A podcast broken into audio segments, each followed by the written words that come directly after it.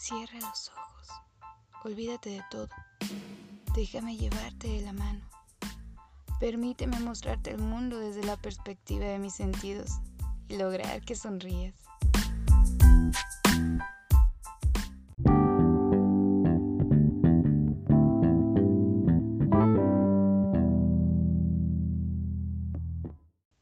Vamos a jugar por un momento.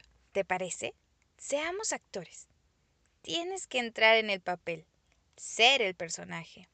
Veamos. Mm, ya sé. Eres una joven de 18 años. Decidiste ser independiente ante la ausencia de tus padres. Has decidido que no serás una cifra más. No serás un nini. Por lo cual estudias la preparatoria abierta los sábados. Lunes a domingo trabajas. Entras a las 8 a.m. y sales a las 8 p.m. Sí, es agotador trabajar. Llegar a prepararte algo de cenar y ponerte a estudiar o hacer algún trabajo de la escuela. Sin embargo, te motiva a saber que buscas un futuro mejor. Estás en periodo de exámenes. Tienes programado un examen para el viernes a las 8 de la noche, nada menos que en la materia de etimologías grecolatinas. Tu dolor de cabeza. Pero estudiaste. Estás lista para lo que venga. Te organizas. Pides permiso en el trabajo con la promesa de reponer ese tiempo el sábado y domingo. Presentas el examen.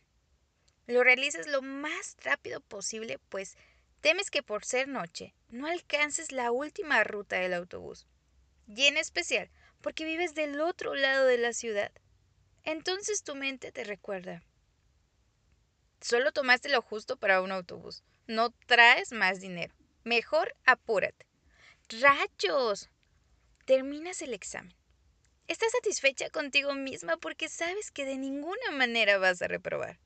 Estuvo papita. Sales de las instalaciones de la escuela.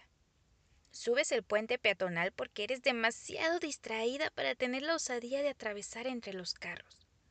Sabes que debes de tener cuidado. Te han dicho que en la parte superior del puente suelen robar. Sientes un poco de miedo porque al final de este no hay suficiente iluminación. Empiezas a descender el puente, piensas, uff, no pasó nada. Estoy a unos pasos de la parada del bus. Toca pasar debajo de las escaleras del puente. Los carros transitan normal. Todos quieren llegar a casa. De repente, te percatas que hay tres individuos en estado de ebriedad debajo de las escaleras. Ah, actúa normal, te repites una y otra vez. No hagas caso de las cosas que están diciendo. Camina más rápido, ya estás cerca de la parada y se alcanza a ver que hay personas. Los sujetos deciden también apurar el paso. Empiezas a correr. Ellos también lo hacen. Te detienen del brazo. Estás rodeada. Les dices que por favor te dejen en paz. Ellos solo ríen y te desnudan con la mirada. Te empiezan a llevar a la parte más oscura, entre la parte debajo de las escaleras y un pequeño pedazo de jardín. Tus lágrimas no dejan de brotar. Solo quieres ir a casa. Les ruegas que te suelten. Les imploras que quieres ir a casa, pero lo notas en sus miradas. Tus lágrimas y súplicas no significan nada. No es porque seas bonita, no es porque lleves ropa escotada o entallada. Provocativa la llamaría algún ministerio público. En realidad, llevas jeans bofos, tu playera del uniforme, tenis y tu mochila. No usas maquillaje, eres gordita. No logras entender por qué te está sucediendo eso. Y entonces tu mente dice, ¿Y si, después de que terminen de violarme, deciden matarme? ¿Hasta aquí debía ser mi vida? ¿Esto fue todo? ¿No volveré a ver a mi familia? Dios, ¿qué le dirán a mi familia? Dios, te lo suplico, que esto no sea todo. Dios, ayúdame.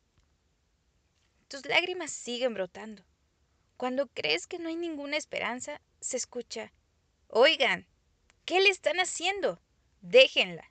Es mi novia. Los sujetos te sueltan. Sientes cómo el aire regresa a tus pulmones. Ese instinto por vivir te activa las piernas y corres hacia el joven que te acaba de ayudar.